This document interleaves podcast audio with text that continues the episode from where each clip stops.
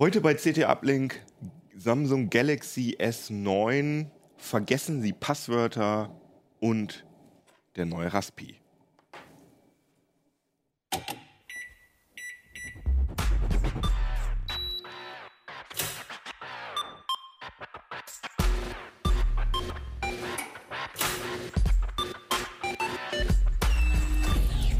CT Uplink. Jo, herzlich willkommen hier bei CT Uplink im warmen CT-Keller. Draußen ist Frühling. Äh, ich habe mal ein Foto mitgebracht, wie das gerade eben, als ich zur Arbeit gefahren bin, ausgesehen hat. Ja, so ist das im Moment gerade mit den Temperaturen. Aber wir sind hier ja gemütlich und wir haben, können uns ja hier in unseren Technikkram einmummeln und ein bisschen über die schönen Sachen erzählen. Und wir bleiben das Wochenende, glaube ich, diesmal mal drin. Ähm, ich bin Jan Kino Jansen und ich habe mir drei wundervolle Gäste eingeladen, die über schöne Nerd-Themen reden. Und zwar. Ich bin äh, Jörg Wirtgen, wir reden über nerdige Smartphones. Oder nicht so nerdig. Nee, mehr Mainstream, ne?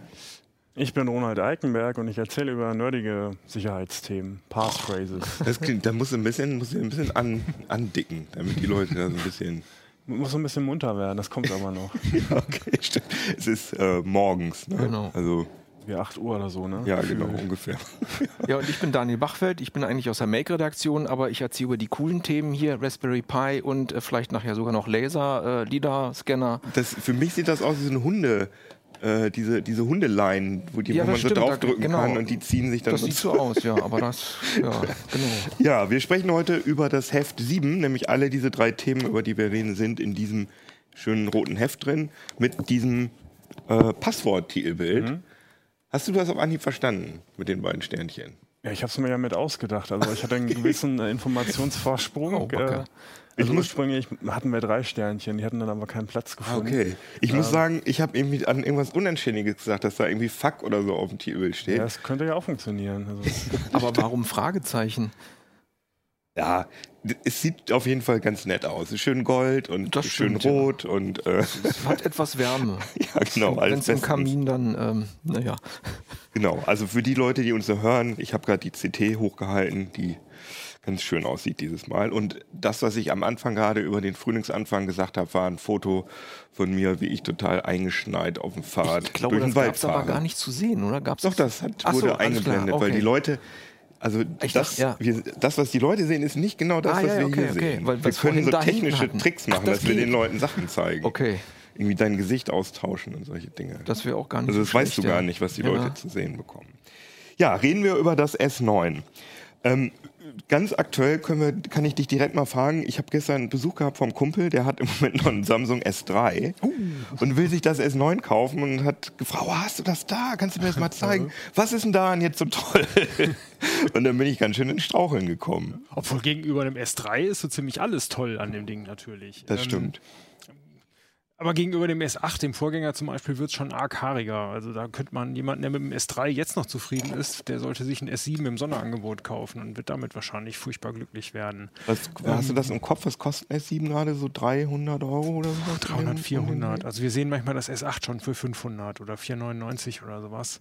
Ah ja, okay. Aber was ist denn jetzt beim S9 konkret besser geworden im Vergleich zum S8? Das äh, Samsung hat einen schnelleren Prozessor eingebaut. Das ist jetzt, aber man hat ja über das S8 eigentlich nie gehört, dass der langsam wäre, der Prozessor. Die Kamera haben sie verbessert. Äh, sie haben ein Zoom-Objektiv eingebaut, was es bisher nur beim Note 8 gab und bei den iPhones, bei den beiden. Aber ja nicht bei beiden, sondern nur, Nur im- beim S9 genau. Plus, bei dem etwas größeren, genau. Und bei beiden hat Samsung die Hauptkamera verbessert. Da gibt es jetzt eine verstellbare Blende. Aber es sind nur anderthalb Blendenstufen. Man darf sich jetzt nicht da irgendwas von versprechen, wie man es von Spiegelreflexkameras kennt.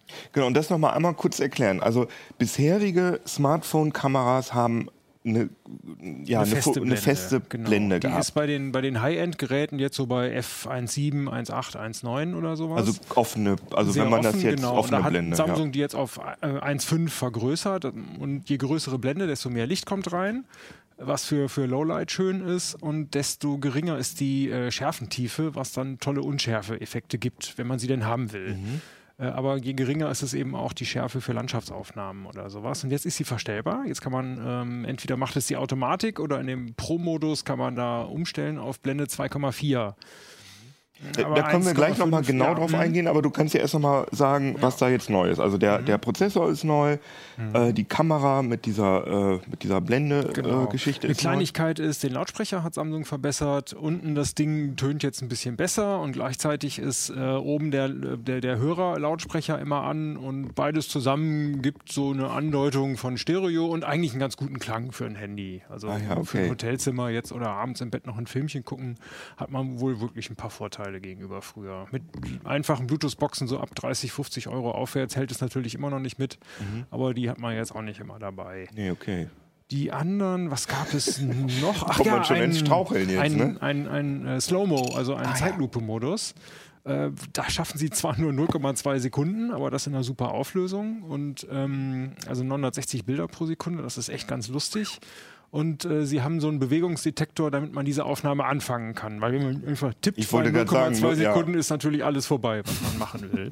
Und funktioniert das? Das also funktioniert auch diese super. Erkennung, dass er, ja, also ja. Mhm. ich hatte das mal ganz kurz ausprobiert, aber wirklich nur ganz kurz und da habe ich es ehrlich gesagt nicht hinbekommen. Der hat nicht erkannt, dass sich da was bewegt hat, aber das funktioniert. mit ein bisschen Übung geht das auf jeden Fall. Also diese schönen Sprungfotos funktionieren oder auch mal explodierende Luftballons und sowas, das kriegt man alles gut hin damit, mit ein bisschen Übung vielleicht. Ah, okay.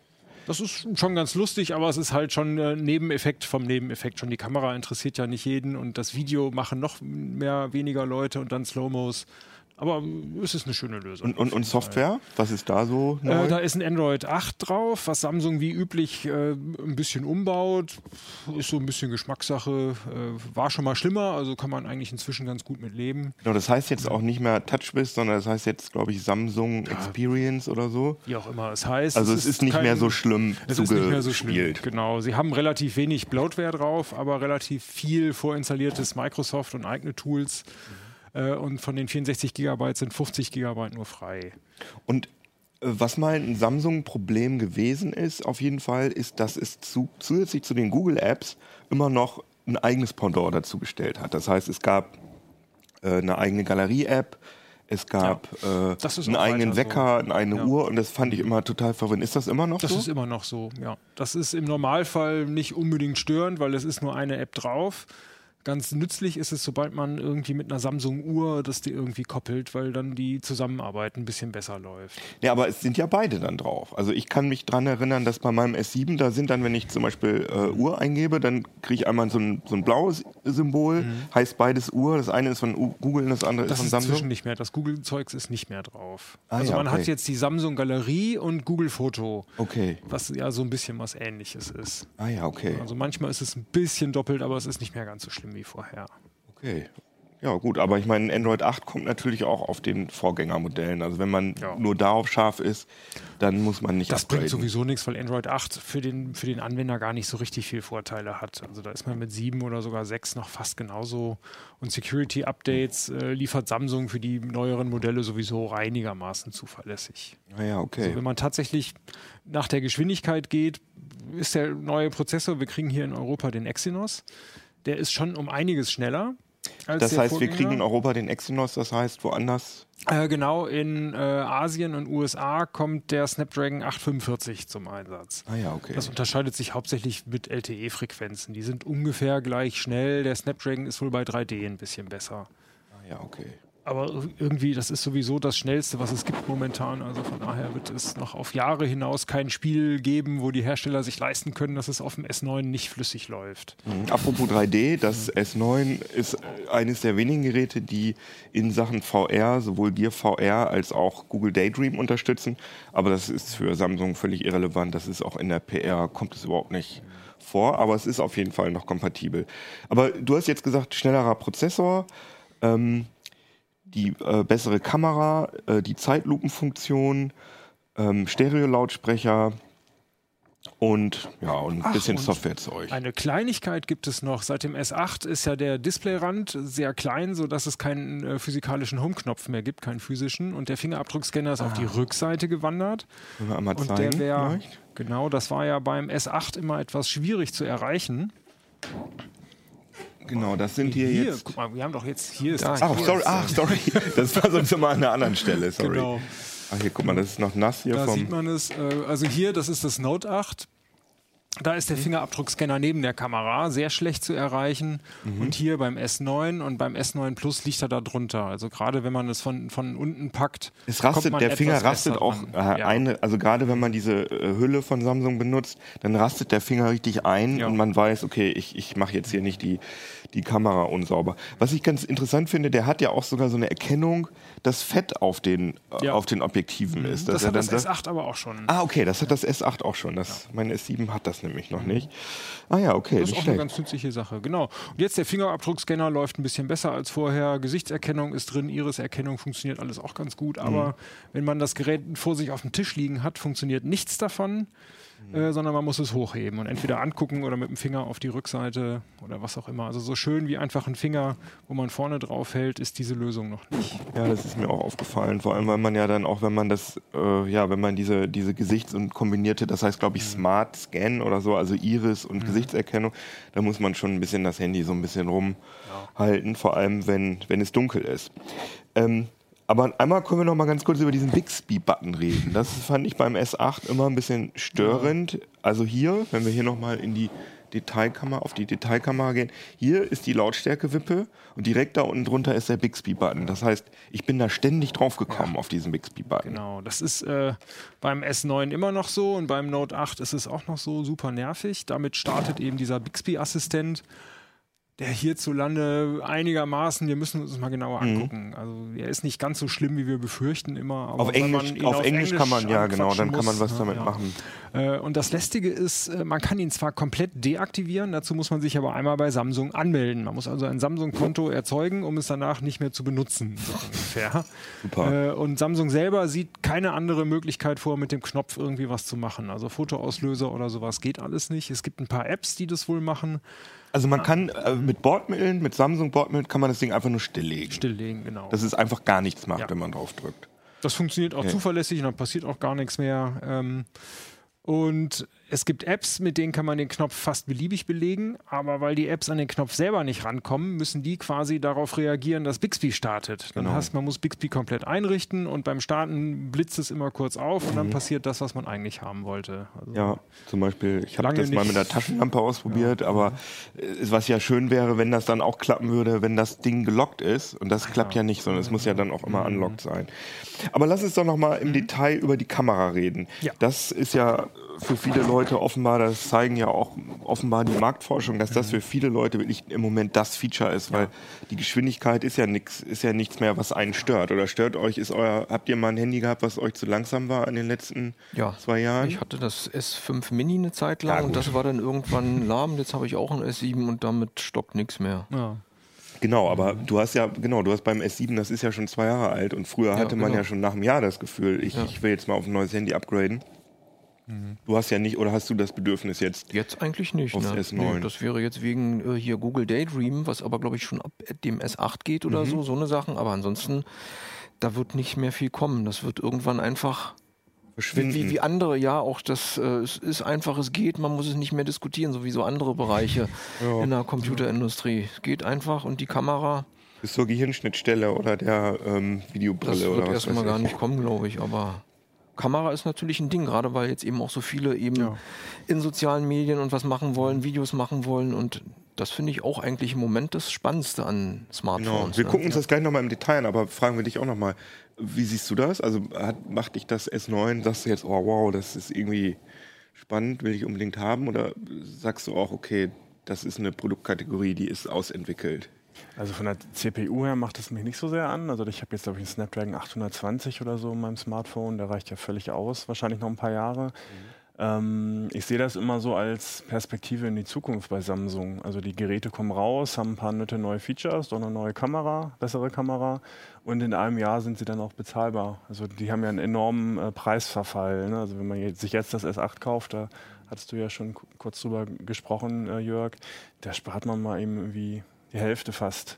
Ja. Und äh, ich kann mir das S9 jetzt irgendwie angucken und weiß, im, im Jahr kostet das die Hälfte, es ist immer noch toll und ähm, dann wird es dann auch interessant. Und, Ja. ähm, also das ist eher so die Überlegung für mich, ob ich mir jetzt ein S8 hole oder vielleicht dann noch auf das S9 im nächsten Jahr warte, ähm, weil sie einfach so große Leistungsreserven haben, die ja noch für die nächsten Jahre einfach völlig ausreichend sind. Ja, so sehe ich das auch. Also auch die Kamera ist, ich meine, die ist super, aber ist die wirklich viel besser als beim äh, S7, S8 Ja, äh, wir Pixel? haben ausführliche Vergleiche gemacht und die Low-Light-Qualität ist schon gigantisch.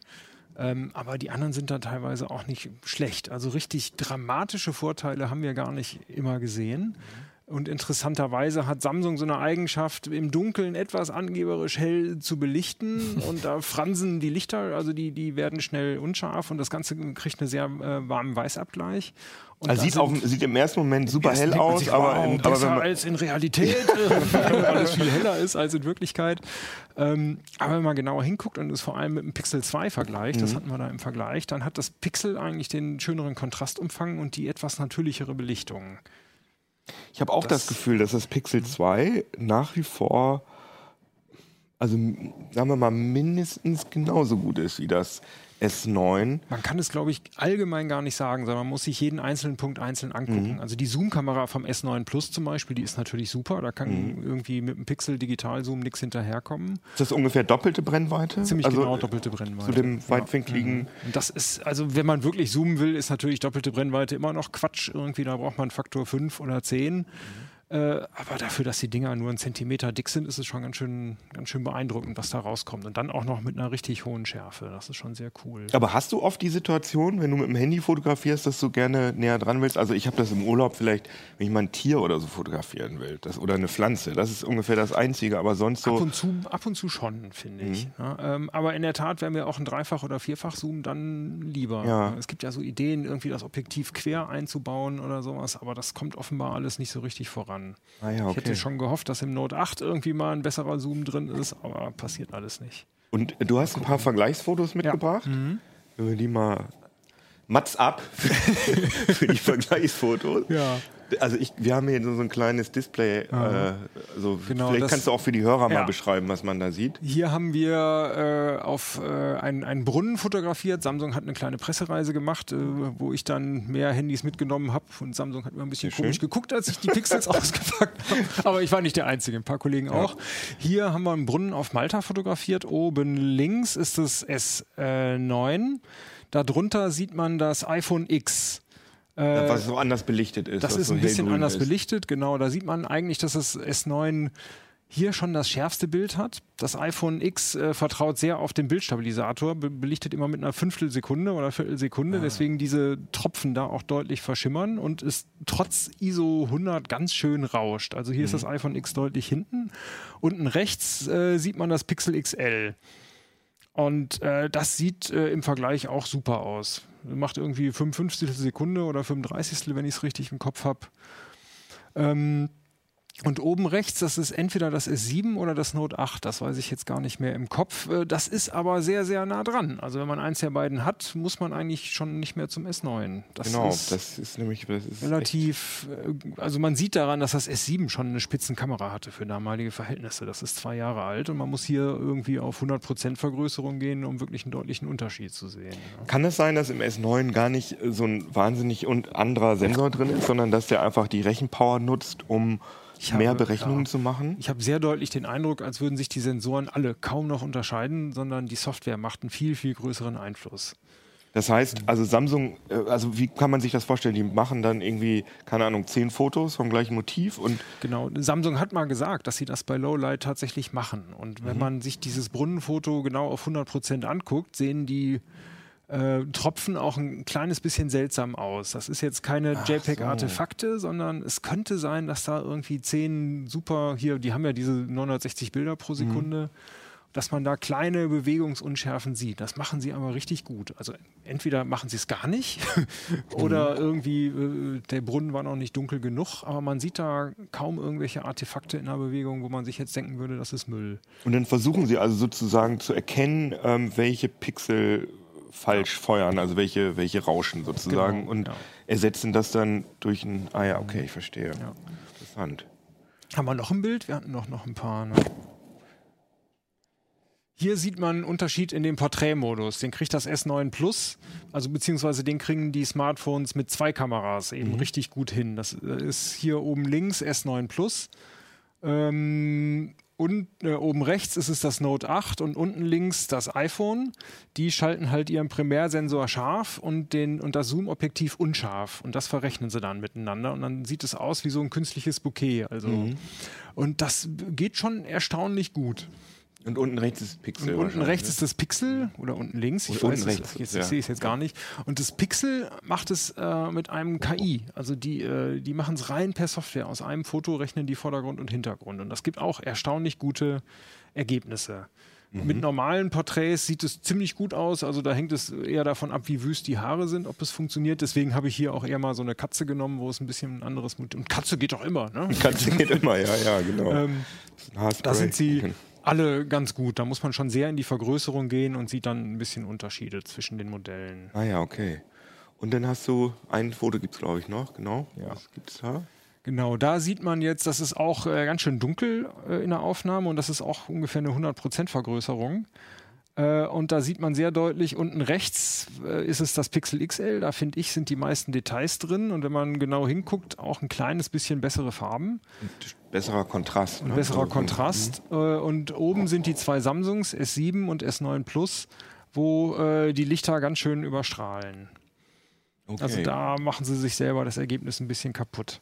Also und interessant. Eine Frage habe ich noch mal zu dem äh, zu dieser Blende. Äh, sind das, also sieht man das tatsächlich?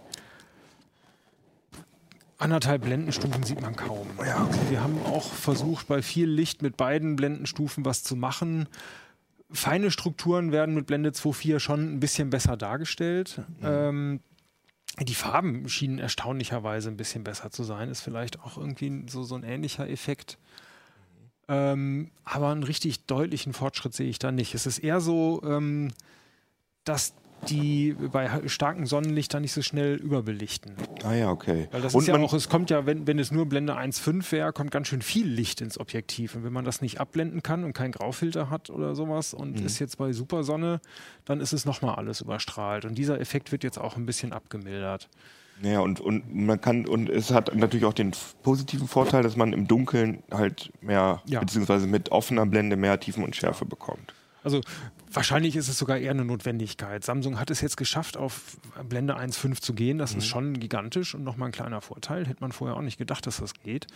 Äh, aber dann kriegt man eben bei viel Licht es nicht mehr hin und es war einfach nötig, dass sie die Blende verstellbar machen. Und Blende Ja. 2.4 hat sich bisher irgendwie als irgendwas bewährt, was bei den kleinen Sensoren halbwegs ordentlich funktioniert. Ne? Aber dann finde ich tro- trotzdem irritierend, wenn es das einzige Handy ist, was so eine offene Blende hinbekommt von 1,5, dass dann trotzdem die, Dunkel, äh, die, die Bilder bei Dunkelheit, bei schlechten Lichtverhältnissen, bei Pixel 2 und Co. gar nicht schlechter sind. Also das ist ja schon irgendwie, also diese offene man, Blende. Also, wenn man genau hinguckt, sieht man in einigen Details schon die Vorteile von dem S9. Mm, okay. Ist, äh, die Schrift ist ein kleines bisschen schärfer. Mhm. Das Pixel wirkt manchmal ein kleines bisschen verwackelt, wenn man reingeht, weil er eben doch irgendwie mit dem ISO-Wert hochgehen muss oder dann nicht mehr ganz so gut belichtet. Samsung Ah okay. hat auch ein super Stabi drin. Ähm, aber wenn man quasi die Bilder sich einfach nur auf, auf Handygröße anguckt und irgendwie auf Facebook stellt, dann ist der Unterschied nicht so richtig dramatisch. Ja, ja, okay. Also wenn wenn es euch hauptsächlich um die Kamera geht, dann ist das S9 auf jeden Fall eine gute Wahl. Aber wenn, wenn ihr einen S7 oder so habt schon, dann guckt euch mal die Vergleichsfotos an. Genau. Und sonst ist es Und- vor allem wichtig, aber auch eben mit dem Pixel zum Beispiel mal zu vergleichen. Es ist ein bisschen Geschmackssache, ob man den höheren Kontrast mag äh, oder diese, diese schöne Helligkeit und, und, und die warme Belichtung von Samsung. Beides hat so seine Vorteile. Und das Samsung ist ein kleines bisschen schärfer wie die, wie die anderen schon. Aber jetzt nicht eine Klasse besser, sondern vielleicht eher so Geschmackssachen. Naja, und beim Pixel 2 äh, bekomme ich zwar immer die neuesten Android-Updates, was natürlich cool ist. Und ich brauche den, den Samsung-Kram, will man ja eigentlich auch nicht unbedingt haben, sondern ist ja schon cooler, die echte Android-Experience. Aber die Hardware ist einfach, sieht einfach altmodisch aus, das Pixel 2. Ne? Also ich meine, das ist halt schon wirklich cool hier, wenn wir nochmal hier in die, also das ist, sieht einfach fantastisch aus. Achso, sorry. Sieht einfach fantastisch aus. Dieses, äh, dieses, ja, wie sagt man, randlose, fast randlose Display. Sieht einfach super aus. Und wenn man dagegen so ein altes, darf ich mal deins hier benutzen? So hässlich ist das gar nicht. Darf ich mal dein Handy als schlechtes Beispiel sagen? äh, das, okay, jetzt äh, hat, ist da nichts äh, groß auf dem, auf dem Bildschirm drauf, aber das sieht schon auf jeden Fall altmodischer aus mit, diesen, mit diesem Rand hier oben und unten. Ja. Also das will man das eigentlich schon haben. Auch wenn mich in der Praxis ehrlich gesagt dieses Abgerundete irgendwie ein bisschen genervt hat, wenn man irgendwie einen Text gelesen hat und dann immer diese komische Abrundung da drin war, da muss man sich erst noch ein bisschen dran gewöhnen. Ziegelstein. Aber insgesamt schönes Gerät und äh, ja, Was muss ist noch denn mal mit, überlegen, ob wir mit diesen lustigen äh, animierten Gesichtern? Ja, ja so da hatten wir beide eigentlich uns entschieden, dass wir da nicht drüber reden wollen. Jetzt kommst du. Jetzt kommst du. Äh, ja, das ähm, habe ich das hier gerade drauf auf dem. Nee, habe ich wieder gelöscht. Nee, habe ich wieder gelöscht. Okay. Ähm, ist Quatsch. Also, also du kannst dann halt irgendwie so ein Bild von dir, also du fotografierst dich selber und dann wird halt so ein so eine Comic-Version von dir generiert, die überhaupt keine Ähnlichkeit mit dir hat. Also habe ich mit mehreren Leuten ausprobiert, das ist total Quatsch. Und ist auch irgendwie hässlich. Also ich finde es auch von der Ästhetik nicht gelungen. Und dann kann man halt solche, äh, ja, kennt man ja vom iPhone, kann man halt solche Grimassen machen und das verschicken. Die, äh, die Mimikerkennung funktioniert aber nicht wahnsinnig gut.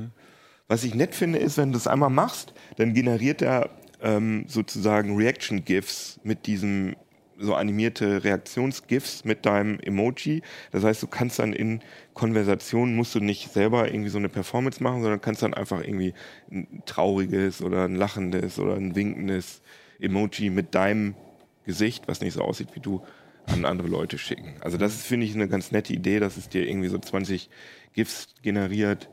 Aber es ist einfach ein Marketing-Feature. Ich bin mir ziemlich sicher, dass das nicht viele Leute benutzen werden. Oder was meinst du? Also ich habe es noch nicht mal ausprobiert, nachdem ich das beim paar anderen. Aber naja, wie so das seine. Ja, Ich habe ja. bewundert, dass sie das halt so in die große Glocke hängen, weil eigentlich, also ich persönlich könnte es mir jetzt auch nicht vorstellen, das zu benutzen. Äh, Kamera und sowas ist natürlich viel wichtiger und auch der die Prozessor ist ja ein bisschen schneller geworden und überall, wo man guckt bei Samsung, ist eben dieses Feature mit den Mhm. Gesichtern. Äh, Ja, irgendwas, also wahrscheinlich, keine Ahnung, ob, ob, die, ob Marktforscher die Erfahrung gemacht haben, dass diese Geschichte beim, beim iPhone, beim, bei den neuen iPhones irgendwie extrem gut angekommen ist bei bestimmten Zielgruppen. Ich meine, wir sind ja jetzt, wir sind ja eher die Nerd-Zielgruppe. Es gibt ja auch noch andere Leute, die Handys benutzen, habe ich gehört. Und vielleicht finden die es cool. Also ist ja auf jeden Fall nicht verkehrt, dass es da ist, aber es ist auf jeden Fall nicht wahnsinnig gut implementiert, weil die Gesten meiner Meinung nach nicht gut erkannt werden. Ja, vielleicht ist das aber auch so quasi die letzten Ausflüchte der, der Presseabteilung, der PR-Abteilung, weil sie sonst einfach so wenig haben. Ja, das kann, kann ich mir auch gut vorstellen. ist, also wir reden hier immerhin von so ungefähr dem besten Handy, was man momentan kaufen kann. Mhm. Weil, was in sämtlichen Belangen allen anderen Handys komplett überlegen ist. Und trotzdem sagen wir, hm, hm, hm, so dolle ist es ja nicht. Ne?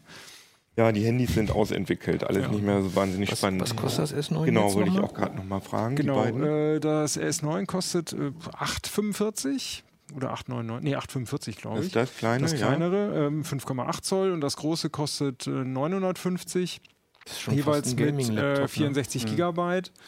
Das äh, S9 Plus gibt es auch mit 256 Gigabyte für gerade mal 100 Euro Aufpreis. Derzeit aber nur die Dual-SIM-Variante und äh, das ist noch relativ neu. Bisher gab es Dual-SIM-Varianten bei Samsung höchstens im eigenen Online-Shop und jetzt kriegt man sie auch mal bei den Providern, weil die Angst der Provider für Dual-SIM so ein bisschen nachlässt, offenbar. Man muss sich aber entscheiden, ob man eine SD-Karte oder eine zweite SIM-Karte reintut. Ne? Ja, genau, beides gleicher Steckplatz leider. Ja. Genau. Ja, interessantes Ding. Aber machen wir weiter mit einem anderen Thema. Ich soll keine Überleitung mehr machen, wo Ah. mir erzählt, weil das ist irgendwie, das kommt nicht gut an bei den Leuten. Haben wir Okay. Marktforschung gemacht. Wow. Jetzt war es doch schon wieder eine Ja, Überleitung. ja, fast, Ach, fast. verdammt. Du hast über Passwörter recherchiert. Und ähm, das ist auch dir der Haupttitel bei uns, der Ersttitel, wie wir das nennen, äh, auf CT, in CT, auf CT. Vergessen Sie Passwörter. Natürlich eine lustige Zeile. Also kannst vergessen den Scheiß sozusagen, brauchst du nicht mehr zu merken. Aber gemeint sind damit Passwortmanager, oder? Ja, die Hauptzeile ist äh, schon mehrdeutig. Also zum einen ähm, empfehlen wir durchaus den Einsatz von Passwortmanagern, aber ähm, zum anderen geht der Trend hin auch von Passwörtern zu Passphrases. Also das sind einfach lange Zeichenfolgen, das können auch Sätze halt sein, wie da schon wie drinsteht in Passphrases. Ähm, also der neue Trend ist äh, durchaus längere Zeichenfolgen einzusetzen als maximal komplizierte. Und ähm, der Auslöser für diesen Trend jetzt in den letzten Monaten war, dass das NIST, das ist so ein Standardisierungsinstitut äh, aus Amerika, ähm, die legen zum Beispiel fest, wie US-Behörden mit Passwörtern, mit Authentifizierung umgehen müssen, ähm, dass die ihre alten Regeln, die sie mal 2003 war es, glaube ich, äh, rausgegeben hatten, ähm, im weitesten Sinne über den Haufen geworfen haben. Also da kommen so Geschichten her, wie sie müssen Sonderzeichen benutzen, sie müssen Groß-Kleinschreibungen benutzen, sie müssen Zahlen benutzen in ihren Das sind die, die das verbrochen haben. Das sind im Wesentlichen die, auf die das zurückgeht.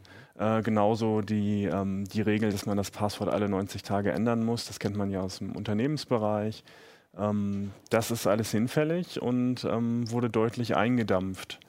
Die sagen jetzt. Macht, weil, ja, weil sie wahrscheinlich gemerkt haben, dass keiner gemacht hat, ne?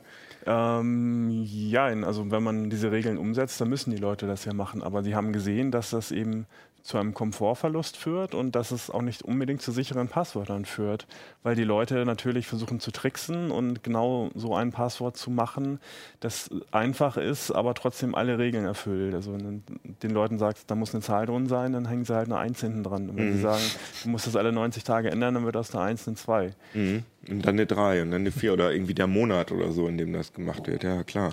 Und ähm, ja, das NIST sagt jetzt, ähm, so ein Passwort muss acht Zeichen lang sein und ansonsten hat der Nutzer erstmal alle Freiheiten. Also er darf lange Passwörter einsetzen, also die empfehlen so 64 Zeichen oder mehr als Maximallänge, mhm. damit sich die Leute, die es dann wirklich möchten, dann noch austoben können. Also meine Oma fährt im Hühnerstall äh, Motorrad. Das ist auf dem Rechner, kann ich das vielleicht sogar schnell eingeben, wenn ich zehn Finger tippen kann, aber auf dem Smartphone würde ich ja nie so ein langes Passwort benutzen. Ja, also von daher ähm, diese acht Zeichen sind da schon ein sinnvolles Maß. Ähm, eine Besonderheit muss man noch erwähnen, also die Betreiber müssen überprüfen, ob sich dieses Passwort, was der Nutzer wählen möchte, oder diese Passphrase auf einer Blacklist befindet. Da können dann eben einfache Passwörter wie 1, 2, 3, 4, 5, 6, 7, 8 oder Passwort. 4 mal, ja, oder 4 mal A äh, befinden. Mhm äh, auch Passwörter, die in der Vergangenheit äh, irgendwo schon kompromittiert wurden. Es gab ja sehr, sehr viele große Passwort-Leaks. Da sind ja die Hacker bei Adobe und Co. Äh, eingestiegen ah. und es kursieren, glaube ich, inzwischen um die 500 Millionen Passwörter. Ja gut, aber dann ist die Wahrscheinlichkeit, also du sagst ja, die sagen jetzt, man kann einfach irgendwelche Passwörter benutzen, aber dann ist ja zum Beispiel jedes normale Wort ist dann da wahrscheinlich in diesen Blacklists drin, oder? Schon die Listen müssen nicht komplett vollständig sein äh, mit allen Passwörtern, die jemals im Netz kursierten.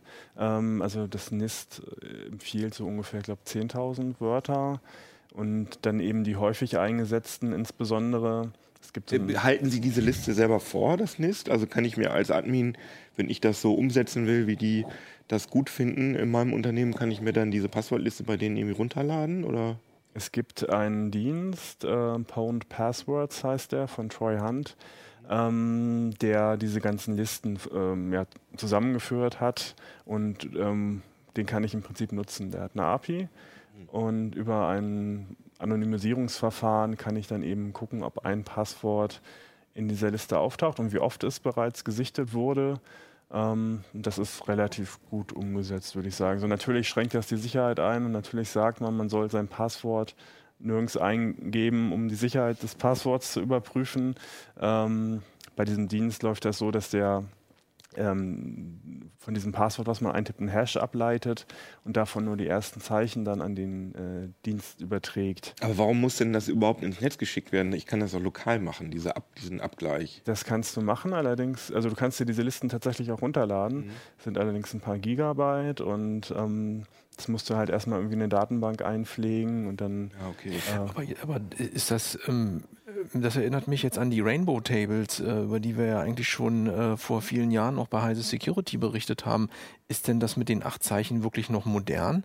Weil äh, das war ja eigentlich, also seitdem wir auch schnelle Grafikkarten haben und, und ähm, die auch miteinander koppeln können, kann man ja irgendwie diverse Millionen Hashes irgendwie pro, pro Minute durchrechnen und sich dann die Rainbow Tables äh, zusammenrechnen.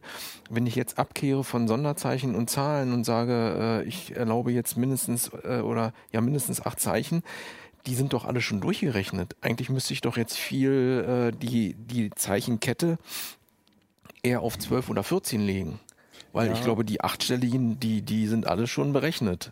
Man muss da zwischen äh, Online und Offline unterscheiden. Also diese NIST-Geschichte ähm, ist jetzt erstmal für, für Mhm. Online-Dienste gedacht. Und ähm, da sind ähm, recht hohe Anforderungen an die Betreiber der Dienste ähm, drin. Also zum Beispiel muss man die äh, Zahl der Login-Versuche beschränken und man muss Passwörter ähm, ja eben gehasht und, und ähm, gesalzen, wie man es ja nennt, speichern. Aber auch das macht man doch schon seit Jahren. Also äh, ich meine, ich habe mich ja auch nur damit jahrelang beschäftigt, aber das ist so ein bisschen, wir, wir ziehen jetzt mal gleich mit den, mit den bösen Hackern und so weiter, die knacken können, aber eigentlich müsste man ja äh, irgendwie ein paar Schritte voraus sein und sagen, wir legen jetzt mal etwas fest, was die nächsten zehn Jahre auch hält. Weil das, was, das hört sich so an, wir ziehen mal gleich, was eigentlich in den letzten Jahren, äh, zehn Jahren schon schiefgelaufen ist. Und ähm, das mit gesalzenen äh, Hashes und so weiter, das ist ja eigentlich schon gang und gäbe. Also ich Das- wüsste jetzt nicht, wo das nicht so wäre. Ja, das sollte man meinen, aber es kommen ja immer wieder auch Fälle ans Tageslicht, wo es eben nicht passiert. Ja. Äh, Also wichtig ist in diesem Fall, dass die NIST das jetzt so festgelegt hat, dass das Mhm. passieren muss in den US-Behörden und dass eben nicht die, dass Ach sie sich so, nicht länger an okay. die alten Richtlinien halten. Mhm. Wie, wie relevant ist denn diese NIST überhaupt? Also die können, also es ist sozusagen wie das, ist das so, sind die so wie das BSI oder so? Oder wie? Also die ähm, legen genau fest, wie sich US-Behörden eben verhalten müssen in diesem Bereich, also wie sie mit Passwörtern umgehen müssen, ähm, wie sie sie äh, verifizieren müssen, ab wann zum Beispiel auch eine Zwei-Faktor-Authentifizierung notwendig ist, also ähm, zum Beispiel so, so ein USB-Stick oder ein Code, der per SMS zugestellt wird. Ähm, und ähm, viele nehmen das eben so als Blaupause, um ähm, Passwort-Authentifizierungsverfahren umzusetzen. Also das heißt, die, die Richtlinien von denen sind auch, sind nicht nur bei US-Behörden relevant, sondern viele Leute nehmen die als Instanz und sagen, wir halten uns jetzt auch mal dran, obwohl wir in Grönland sitzen und nicht in den USA oder so. Also Ja, die, die haben schon so einen Stellenwert in der Security-Welt. Genau, da sind also die ziehen immer Experten zu Rate und auch äh, User Experience Experten, also die dann gucken, wie gehen Leute mit Passwörtern um, wie können wir den Leuten das Leben so einfach wie möglich machen, ohne eben ähm, Abstriche in puncto Sicherheit zu machen. Und äh, also es ergibt schon alles Sinn, was da drin steht. Und deswegen wird es dann auch, schwappt es dann irgendwann auch zu uns rüber. Das hat man ja Mhm. bei dem äh, Do Dokument von 2003 gesehen, das mit den Sonderzeichen etc., Passwörter ändern alle, alle x Tage. Ähm, das hat ja auch unheimlich äh, eingeschlagen. Also Ja, wir klar. rechnen damit, dass das nach und nach auch äh, von anderen adoptiert wird, auch von Mhm. Betreibern, die sich da gar nicht dran halten müssen. Ja, interessant. Aber die Passwortmanager, da wenn wir da einmal kurz nochmal drauf eingehen, ähm, ist das denn sicher? Weil ich habe irgendwie immer ein komisches Gefühl, wenn man so einen Passwortmanager sinnvoll benutzen will, dann ist es ja eigentlich schon angenehm, wenn man die äh, äh, sozusagen die verschlüsselte Passwortdatei in der Cloud hat, damit man da auch woanders drauf zugreifen kann. Und irgendwie ist es ja schon ein komisches Gefühl, auch wenn es verschlüsselt ist, dass ich meine Pass alle meine Passwörter in der Cloud liegen habe. Aber das kann man empfehlen, sagst du. Ja, es ist nicht so sicher wie keinen Passwortmanager zu benutzen und sich alles im Kopf zu merken. Aber Ja, das äh, gelingt, glaube ich, sehr wenigen Menschen. Ähm, also von daher ist es besser, einen Passwortmanager zu benutzen und dann zufällige Zeichenfolgen zu generieren. Ähm, ganz wichtig ist ja auch für jeden Dienst ein anderes Passwort einzusetzen. Ähm, und damit habe ich das halt ein- einfach gut im Griff und äh, kann das auch synchronisieren über meine Geräte hinweg verschlüsselt. Ähm, ist natürlich ähm, ein zusätzlicher Angriffsvektor. Ne? Also wenn mein Rechner mit meinem Trojaner, mit einem Trojaner infiziert ist, kann der da sich umsehen, der kann den Passwortcontainer mitnehmen, der kann das Masterpasswort äh, mitschneiden. Ähm, von daher ist es da auch ganz wichtig, die üblichen Sicherheitstipps halt zu befolgen. Also dass man den Rechner virenfrei hält, indem man Updates einspielt, indem man Virenschutz einsetzt Mhm. ähm, und auch bei ausführbaren Dateien aufpasst. Das ist ja wir, die meisten äh, Lesern und Zuschauern Ja, wahrscheinlich klar. 15 Stück habt ihr getestet und ich sehe jetzt so auf den ersten Blick, wir küren ja keine Testsieger, aber es gibt hier einen einzigen, der in allen Belangen, Umfang, Bedienung, Darstellung äh, sehr gut hat. Das ist LastPass. Der kostet allerdings 19,50 Euro. Der Name ist Programm. Ja, das ist ähm, wahrscheinlich auch einer der bekanntesten. Ähm, der, es ist eben ein Cloud-Dienst, äh, den man auch schon in der kostenlosen Variante sehr gut benutzen kann. Aber auch da muss man natürlich dem Hersteller vertrauen. Äh, die Daten werden in die Hersteller-Cloud geschickt. Ähm, es war in der Vergangenheit so, dass es ein paar Zwischenfälle gab bei dem Anbieter. Allerdings ist wohl noch kein Zugriff auf die Nutzerpasswörter möglich gewesen. Also die, da waren irgendwelche Leute in deren Infrastruktur, aber es ist offenbar nicht gelungen, an diese Passwortcontainer ranzukommen oder diese Passwortcontainer zu knacken. Ja, und ich wollte gerade sagen, die sind ja, auch wenn sie an die Container rankommen, die sind ja wohl hoffentlich stark verschlüsselt. Ja, sind alle AES verschlüsselt Mhm. und ähm, es ist nicht so ganz trivial, so ein Ding aufzumachen. Also wenn man auch das hängt stark von dem Passwort ab, was man einsetzt. Also man hat ja dieses Masterpasswort, um diesen Container aufzuschließen. Und je länger das ist, desto schwieriger ist eben auch dieser Passwortcontainer zu knacken. Habt ihr den ja, Snowden okay. dazu befragt, ob es auch wirklich AES verschlüsselt ist und nicht eine Backdoor drin ist? Also ich muss hier stehen, ich finde das sportlich. Ähm, Passwörter in der Cloud speichern, das wäre die letzte Idee, auf die ich persönlich kommen würde. Ja, aber es ist ja, es ist auf, ich würde sagen, es ist sicherer. Also wie reali also inzwischen hat man ja, was hat, wie viele Passwörter hat man? 20 Passwörter? Also ich habe ungefähr 20 Passwörter. Und du kannst ja nicht alle, die sind, müssen ja alle Das stimmt, unterschiedlich ja, sein, ja. kannst du ja nicht merken. Also ist es wahrscheinlich schon sicherer, einen Passwortmanager zu benutzen, als bei allen, äh, als bei allen Diensten das gleiche Passwort. Das Weil wenn einer gehackt Fall- ist, Ja, ja. aber da gibt's äh, deshalb, ich wollte noch mal eine Frage stellen zu den Passphrases. Ähm, ihr hattet auch, glaube ich, mal, wie man sich so eine Passphrase auch zu jedem Dienst irgendwie dann relativ gut merken kann. Äh, was ist denn eigentlich der Ausblick bei Passwörtern, Passphrases? Was kommt denn danach? Ich meine, wir reden alle hier über Fingerabdruckscanner. Mittlerweile hat jeder sowas. Wa- Was ist denn eigentlich die Vision langfristig? Alle schleppen sich mit Passwörtern rum, keiner kriegt so richtig gebacken. Was kommt denn? Was ist denn eigentlich sozusagen der, der Wunsch oder der, das, was demnächst technisch ansteht? Dass man sein, sein Smartphone als Single Sign-On mit dem Fingerabdruck oder was ist im Gespräch? Also die Hoffnung ist, dass es mehr in Richtung Biometrie geht, eben Fingerabdruckscanner oder Iris-Scanner äh, oder USB-Tokens zum Beispiel. Ähm, das Problem ist, dass Passwörter einfach so universell sind. Äh, wir haben da vor ein paar Jahren schon vor, drüber berichtet, dass es da verschiedene Ansätze gibt von der FIDO Alliance. Da sind ganz viele wichtige große Konzerne drin, ähm, die sich auf einen Standard geeinigt haben, der allerdings nach wie vor nicht super verbreitet ist. Also es gibt nur so eine Auswahl von Diensten, wo ich mich damit äh, authentifizieren kann. Ähm, das wäre im Prinzip sowas. Da hat man eben einen, einen USB-Key, äh, der eindeutig identifizierbar ist. Den kann man auch als, als Single-Factor benutzen, also ohne Passwort. Man kann ihn als zweiten Faktor benutzen. Ein USB-Key, aber wir reden ja nicht von Desktop, sondern wir reden ja auch von, von Smartphones immer mehr und von Tablets und da kann ich nicht einfach einen USB-Stick reinstecken.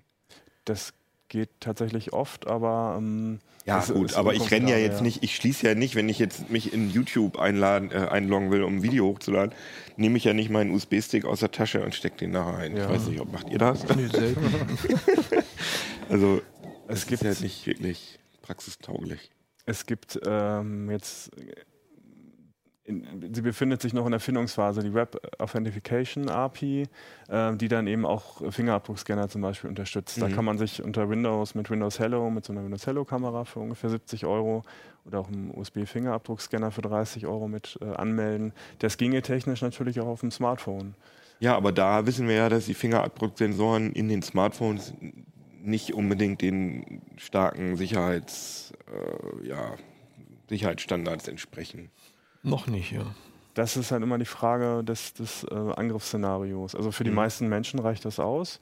Wer macht sich die Mühe, jemanden ähm, das Smartphone wegzunehmen und dann den Fingerabdruck davon noch abzunehmen? Ja, es reicht ja, wenn ich jetzt hier meine Tasse stehen lasse ne, und jemand will an meine Daten dran, dann ist es ja durchaus möglich, da eine meinen. Fingerabdruck.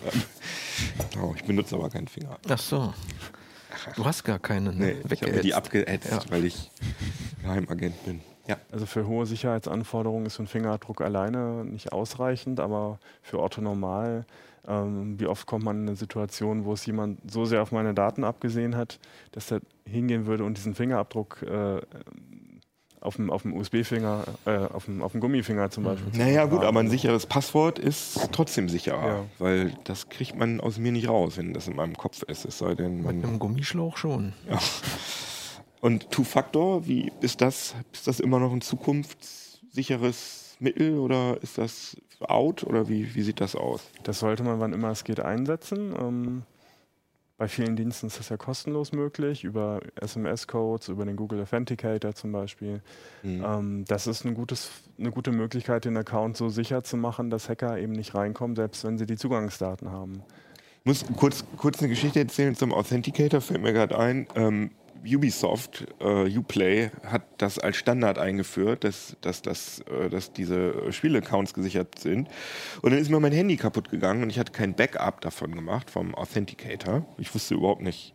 Ich dachte in meiner Naivität, dass man einfach sich in seinen Google-Account einloggt und das ist dann also dass das sozusagen mit meinem Google-Account abgesichert ist, aber es würde dann würde ja keinen Sinn ergeben, dieses Two-Factor, wenn das verkoppelt ist. Habe ich einfach nicht dran gedacht, egal.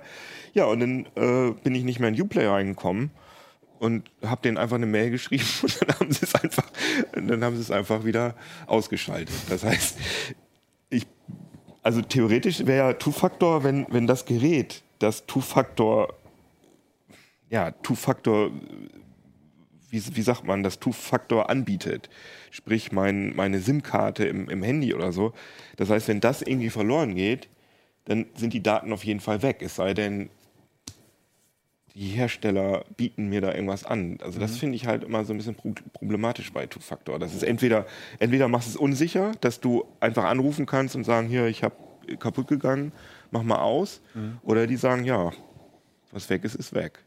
Also sinnvoll scheint mir da zu sein, bei jedem Dienst vorher mal zu gucken, wie es funktioniert. Ja. Mir geht es immer so, wenn ich ein neues Handy habe und auch den Google Authenticator neu einrichte, muss ich bei jedem Dienst immer gucken, wie kommt man jetzt eigentlich ran ohne den Ja, genau. Authenticator. Ich versuche es dann immer extra, obwohl das alte Handy noch da liegt, aber es hätte ja auch geklaut sein können. Ja, genau. Und da hat eben jeder Dienst irgendwie so die ein oder andere Möglichkeit. Oft ist es ja so, dass quasi, wenn du dein, dich am PC einloggst, kannst du immer anhaken, an diesem Gerät nicht mehr fragen.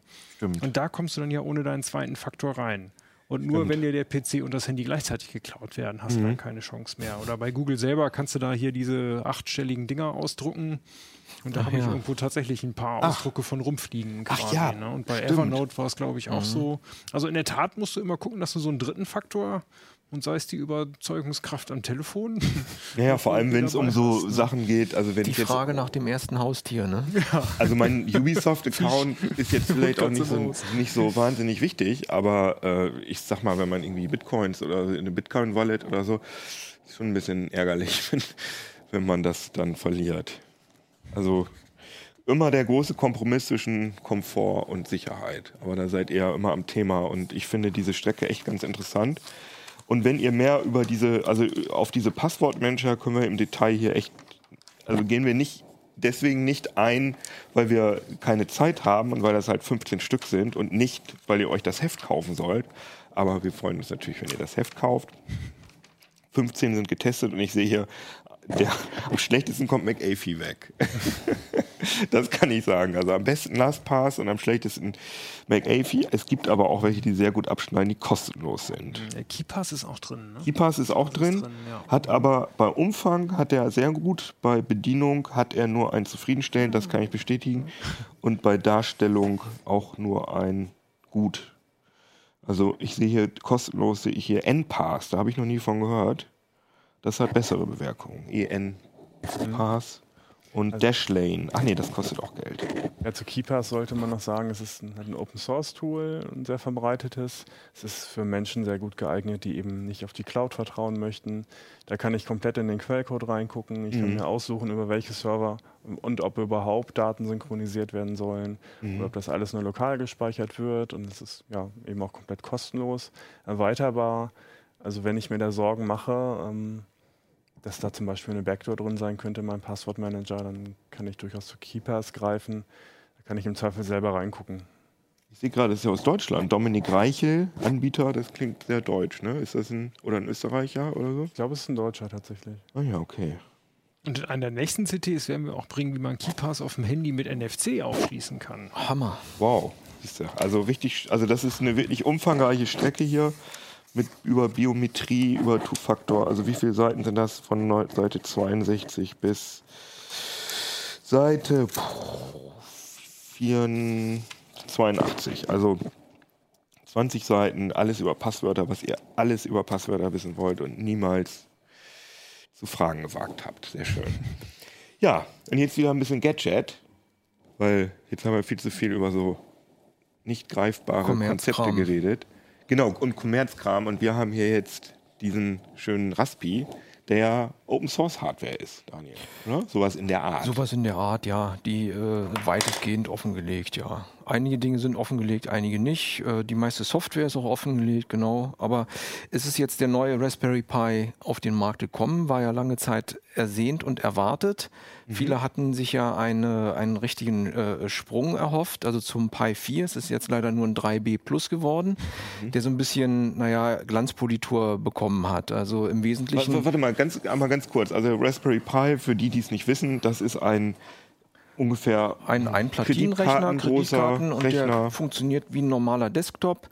Es ist alles drauf, Massenspeicher, ich kann eine Tastatur anschließen, HDMI-Monitor, äh, Maus anschließen. Mal hier in die Detailkamera Auf, dem, auf der SD-Karte installiere ich dann Raspbian oder irgendwas anderes, was äh, kompatibel ist und dann kann ich damit arbeiten. Und Also man kann da auch richtig Desktop, also es gibt Genau. einen Desktop, der heißt Raspbian, genau, da kann man auch ganz normal drauf arbeiten und Browser und äh, Genau, und man kann dann auch ein OpenOffice. Media Center drauf installieren, Kodi läuft dann damit und man kann damit irgendwie Netflix gucken.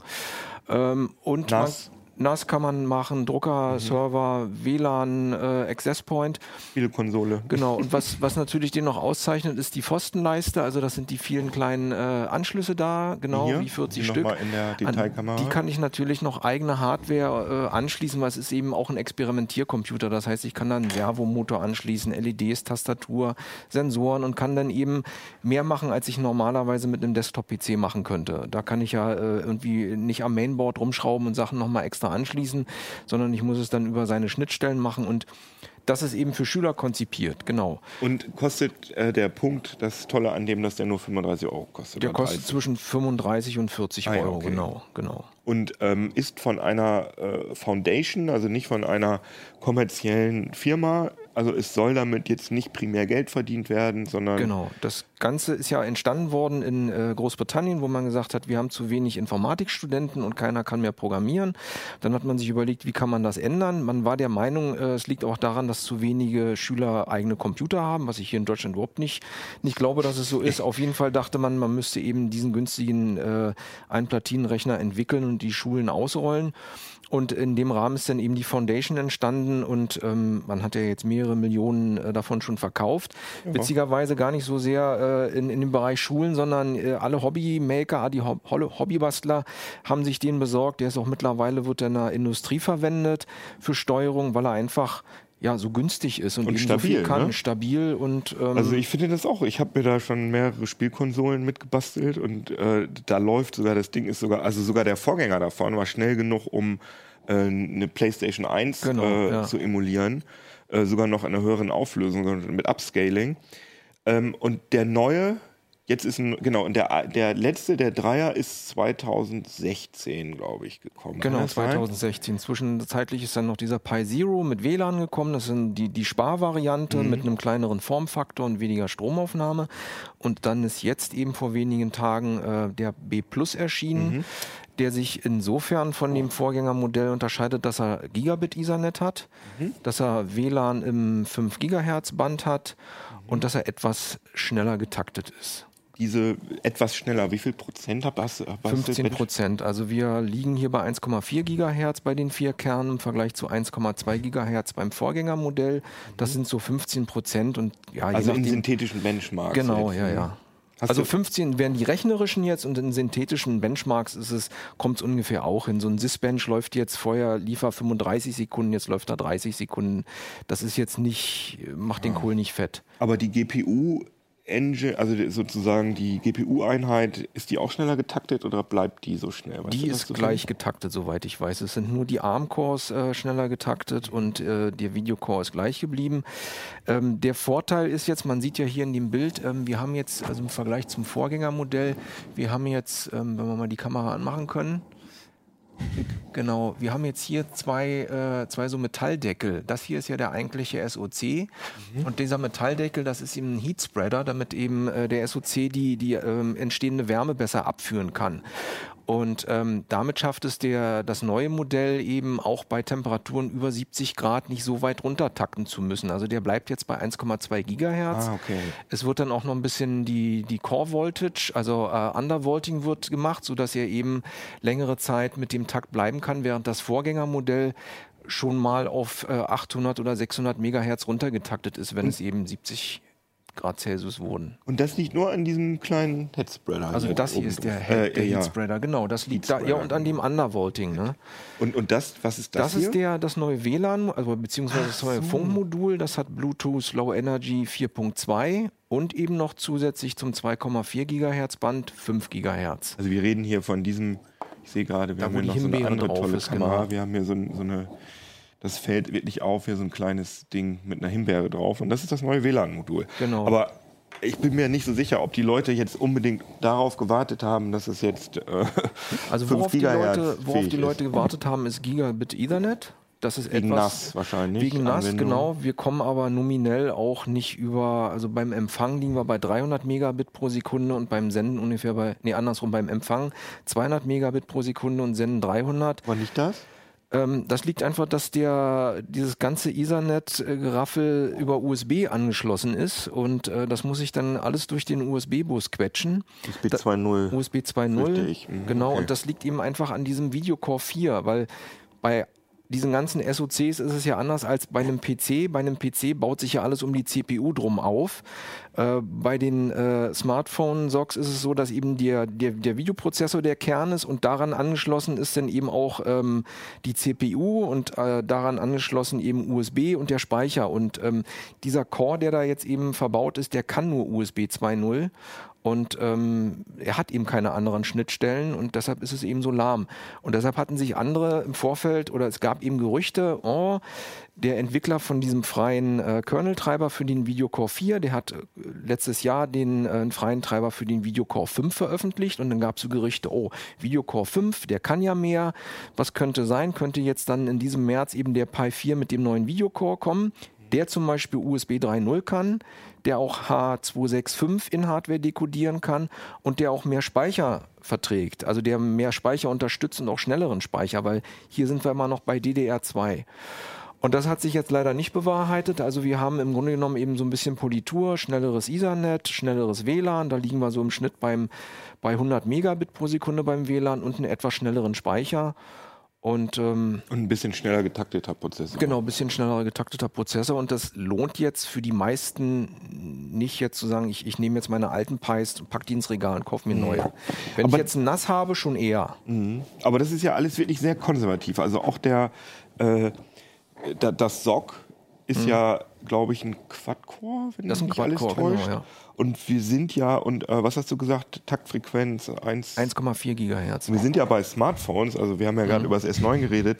Das ist ein, äh, ein Octa-Core. Mit, äh, die vier schnellen laufen mit 2,7 und die vier langsamen mit 1,7. Also das ist ja eine ganz 2,4. andere, Ja, das ist wobei ein ganz da, da, anderes da kann man auch nicht unbedingt immer miteinander vergleichen. Es kommt auch darauf an, wann, was ist es für ein Arm, der da implementiert ist. Es ist Mhm. ein Arm 70, also es gibt dann eben ein paar Arms, die sind, obwohl sie langsamer getaktet sind, eigentlich schneller äh, von der, vom Benchmark her und, äh, und so weiter. Das kann man so nicht immer mit vergleichen, aber Ja, und es liegt auch einfach an den Preisen. Also für 35 Dollar wird Genau. man jetzt als Smartphone-Platine auch nicht da, unbedingt. genau, äh, da kann man jetzt was eigentlich nicht, großartig nicht Ich mehr bin, jammern. ich bin mir da nicht so sicher, ob die, also das teuerste bei Smartphones sind ja traditionell die Displays, wenn ich das richtig in Erinnerung habe. Die kosten ja, keine Ja. Ahnung, 100 Dollar oder, oder 80, sagen wir mal. Ist das wirklich so, dass so ein, also es muss ja nicht wirklich der Cutting-Edge-Sock sein, aber so ein, so ein, ähm, so ein äh, Qualcomm Snapdragon 835, den kriegt man auch sicher für. Ich, also hab, ich habe wirklich keine Naja, Ahnung, aber verbrennt 15 dann Dollar oder natürlich so. eine Menge Leistung. Ne? E- Erstens wollen Ja, die Leute okay. eben, äh, das sind, Ja. wir reden hier von Bastelrechnern, die man eben mal so mehrere zu Hause hat. Ähm, wenn wir irgendwie in einem Bereich von 100 Euro Platinen kommen, dann kann ich mir auch einen NUC dann irgendwann kaufen. Mhm. Also hier geht es um wenig, wenig Verbrauch und äh, eben wenig Form oder kleiner Formfaktor. Mhm, stimmt. Ja, Die. Pi Foundation 35 hat das. Dollar, die gehen ja auch nicht ganz äh, für den Prozessor drauf. Der wird Genau. ja jetzt vielleicht auch 2, 3 Dollar oder Der, sowas der kosten. Speicher kostet noch was, äh, das Ganze, der, der WLAN oder der Funkchip kostet natürlich auch Klar. noch was, die Platine und so weiter. Das Zusammenstecken. Das ist alles nicht umsonst. Und die Stückzahlen darf man auch nicht vergessen. Also wenn so ein Samsung sagt, gib mir mal eine Million Mhm. Qualcomms, Oder hier Raspi sagt, hm, gib mir mal 100.000. dann sind Naja, die Preise sind auch schon in ne? Größenordnung, dass sie da reinkommen. Ne? Aber der, der Grund, warum sie eben auch wahrscheinlich nicht so schnell umgeschwenkt sind, ist, wenn ich jetzt einen anderen Videocore einführe, äh, da werde ich wahrscheinlich auch andere ARM-Cores noch mit einbauen müssen, dann hätte ich quasi eigentlich eine andere Plattform. Und ich müsste quasi ein zweites Ökosystem aufmachen. Der Pi war bisher so erfolgreich, das ganze Ökosystem, weil sie eigentlich alle abwärtskompatibel waren, äh, die Version. Das heißt, ich hatte ein, ein Image, was für alle Pis funktioniert hat und alle überall waren die Treiber gleich. Und entweder war noch was drauf, wo ich den, den Treiber dazuschalten musste oder nicht. Wenn ich jetzt einen anderen äh, Videocore einführe, äh, dann muss ich quasi ja, ein neues Image aufmachen. Das kriege ich zwar alles in einen rein, aber ich muss mehr Treiber unterstützen und so weiter. Und dann würde ich mir unter Umständen eben mein sehr erfolgreiches Ökosystem jetzt schon kaputt machen. Ja, okay. Was machst du? Hast du auch privat so ein Ding? Ja, ganz viele davon, ja. Was machst du denn da so mit, mit den Raspis? Ich mache, deshalb liegt auch das zufällig Ah ja, hier, okay. das habe ich gerade heute aus China bekommen, das von Xiaomi so ein LIDAR, Ja. äh, der eben ähm, so ein Laserentfernungsmesser Halten wir ist. auch mal in die Kamera. Ich mache ganz viel mit Robotik und ähm, das ist eben eins der nächsten Projekte, dass ich mir einen autonomen Roboter äh, baue, der eben ähm, mein Zimmer kartografieren kann oder mein Haus und äh, sich dann eben auch lokalisieren kann und dann weiß, wo ist die Tür, wo kann ich langfahren. Und dafür sind so eine LIDARs sehr, ja, sehr das schließt du dann an den Raspi irgendwie an. Das schließe ich über dann an den Raspi an, genau, dann dreht der Motor, der kriegt seine Daten und der Raspi kann dann ähm, sozusagen die Karte, zum Beispiel mit so einem Robot Operating System heißt das ROS, kann er das erstellen und, und weiß dann, wie er navigieren muss.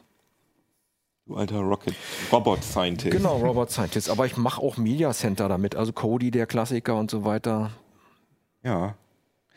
Ich mache also nur Emulation damit und da hätte ich halt, also ich habe halt so eine Spielkonsole, wo, wo halt äh, alle Dinger, wir haben ja auch so in CT mal so eine Geschichte gehabt, das hieß CT Super System ja. 64, wo sozusagen die 30 besten Titel von allen historischen Konsolen und Computern drauf waren. Und ja, ich hätte gerne, ich hätte gerne so 40, 50 Prozent mehr Power, weil zum Beispiel diese ganzen, ähm, diese, zum Beispiel diese Scanline-Emulation und die Nachschärfung und solche Sachen. Dafür ist das Ding auch sogar bei so alten Konsolen wie, wie äh, Super Nintendo oder so nicht, nicht stark genug. Und das hätte ich halt Dann gerne. würde ich dir empfehlen, irgendwelche ähm, Odroid-Sachen zu nehmen. Oder äh, Orange Pi sind teilweise auch recht schnell. Da ist nur manchmal mit der äh, Treiberunterstützung, gerade was die Grafikkarte oder die Grafik, äh, die GPU angeht, nicht so gut. Ich habe gute Erfahrungen mit Odroid gemacht. Ich habe zum Beispiel zu Hause auch dieses Asus Upboard. Ähm, da ist sogar ein Atom drauf. Also ein Intel Atom. Das ist jetzt eben keine ARM-Welt mehr, aber das ist auch recht fix. Kostet ein bisschen mehr, aber da hat man dann noch äh, komplette Intel-Unterstützung und ist auch, läuft gut. Also ganz kurz, Arm, für die Leute, die da nicht so im Bilde sind, lieber äh, so, Arm dran als ja. Arm ab. Ne? Ja, genau, genau.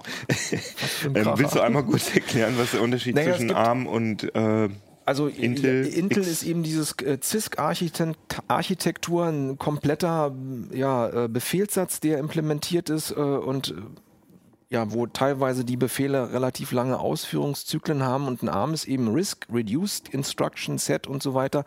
Ähm, eben reduzierter Satz, wobei der heutzutage eben auch gar nicht mehr so reduziert ist mit Neon-Optimierung und so weiter. Aber ähm, ja, es sind eben eigentlich zwei Welten und die eine ist eben die Intel-kompatible Welt, beziehungsweise Intel, AMD und ein paar andere und das andere ist eben ARM und äh, von ARM stellt ja eigentlich gar keine eigenen Prozessoren her, sondern die machen nur die Designs und alle anderen Hersteller lizenzieren sozusagen die Designs und gießen die dann irgendwie in Silizium in ihren Fabriken. haben wir auch gerade drüber geredet, beim S9 äh, ist ein Samsung-Prozessor drin. Wie nennt Samsung die nochmal? Exynos. ja. Genau, Samsung nennt selbst. Exynos und äh, in den US- und asiatischen Versionen ist ein Qualcomm Snapdragon drin, aber die sind wirklich so ähnlich, obwohl es zwei das, sind eben ähnliche Designs. Also Samsung nimmt auch das ARM-Design, fummelt Mhm. selber ein bisschen dran rum und Qualcomm auch. ja genau. Äh, genau, jeder Hersteller fügt da noch ein bisschen was hinzu. Ja. Also den, sechs der Exynos ist zum. Beispiel in einigen Odroids verbaut. Es gibt diesen Odroid XU4. Das ist mein Lieblingsteil. Das kostet, glaube ich, so um die 80, äh, 80 Euro im Moment. Und das hat richtig Bums. Äh, und den benutze ich dann äh, bei, sag ich mal, wenn's, wenn viel Rechenleistung erforderlich, so in Embedded-Sachen, dann nutze ich eher den als den Pi. Ah ja, also man kann sagen, dass in, in Desktop-PCs und Notebooks, da äh, ist zu 99,9 Prozent ist x86 oder x64 Genau, ja. drin. Und ähm, in allen anderen Geräten, kann man glaube ich so sagen, Router, Set-Top-Boxen, keine Fernseher. Ahnung, Smartwatches, Genau. Handys, hier so Da auch, ja. Mobilkonsolen sind ARM-Prozessoren Genau, drin. das Genau, und so sagen. Windows hat jetzt gesagt, es gibt das Always Connected Windows, das endlich das Microsoft Windows auch auf Qualcomms läuft. Ah ja. Und die sind noch nicht lieferbar und da haben wir bestimmt auch genug Themen, um die hier wieder in CT und hier Geile zu Sache, besprechen. ja. Ja, ich bin mal gespannt, ob, ich meine, es ist, ich finde es immer wieder total faszinierend, äh, mit wie wenig ähm, Leist, äh, Leistungsaufnahme ARM an, sagen wir mal, ähnliche Leistung rankommen wie äh, x86-Prozessoren. Ah, das ist schon ganz schön spannend. Man merkt es genau bei den Tablets, wo die ähm, Konzepte sich so aneignen. Also Mhm. Intel muss immer mehr runterstrippen. Die Atoms war ja so der Versuch, weniger Stromaufnahme Genau, ja. und schon ist das Ding ja auch deutlich langsamer wie die, wie die fetten Intels. Und ARM musste immer schneller werden und immer mehr reingebaut und die wurden auch immer leistungshungriger. Und sind immer wärmer Und erstaunlicherweise ist so Leistung pro Watt dann, wenn sie sich treffen, ziemlich genau Ah, ja, identisch. okay, das ist schon sehr überraschend. Ah, okay. Ja, Da gut. könnte man über Informationstheorie nach Shannon mal nachdenken. Ne? Ja, genau. Naja, aber dafür hat, äh, hat ARM halt diese, diese Big Little-Geschichten natürlich ganz gut am Start. Also ich finde, dass bei dem, ich habe es jetzt nur ein paar Tage benutzt, das S9, finde aber die, den, die Leistung des Akkus oder sagen wir mal, wie lange das Ding durchhält, finde ich sehr, sehr gut dafür, dass da so ein, so ein, so ein starker Prozessor drin ist. Also im Es Fall, gab ja auch mal Android-Smartphones mit Intel und die Laufzeit war da auch nicht so ah viel ja, anders. okay. Gut, aber das ist ja auf jeden Fall schön, dass es da zwei so Player Ja. gibt, die sich gegenseitig äh, beweisen wollen, wer der Bessere ist. Mal gucken, Genau. wann der nächste kommt. Wir brauchen mal wieder was Disruptives. Also eine ganz neue ja, einer, der durch die Prozessorarchitektur. Hecke springt und sagt, das ist so Transmitter mit einem Transputer oder gibt es die eigentlich noch? Trans Oh Gott, nee, ich, oh, müssen wir mal gucken. Quantencomputing. ja, genau, nicht da, das vergessen. wäre das nächste. Also wir denken da mal ein bisschen dran rum, so an der neuen äh, Prozessorarchitektur und bringen die euch dann nächste Woche mit. Stellen wir im Heft vor, Stellen ja. wir euch dann hier den Ablink kurz. Ja, Fünf oder so. Minuten. Können wir kurz mal erzählen. Ja, äh, schön, dass ihr zugehört und zugeguckt habt äh, und äh, hoffen wir mal, dass das Wochenende nicht ganz so verschneit wird wie heute. Und äh, ja, schreibt uns, wenn ihr irgendwelche Verbesserungsvorschläge oder wir irgendeinen Quatsch erzählt haben, kommt ja auch mal öfter vor, auf ähm, uplink.ct.de oder bewertet uns auf YouTube und auch im Heise-Forum könnt ihr auch euren Senf dazugeben. Und wo gibt es uns noch? Auf iTunes. Also überall bewerten, kommentieren. Und wir lesen alles und freuen uns über eure Kommentare und sagen Tschüssikowski. CT Uplink. Tschüss.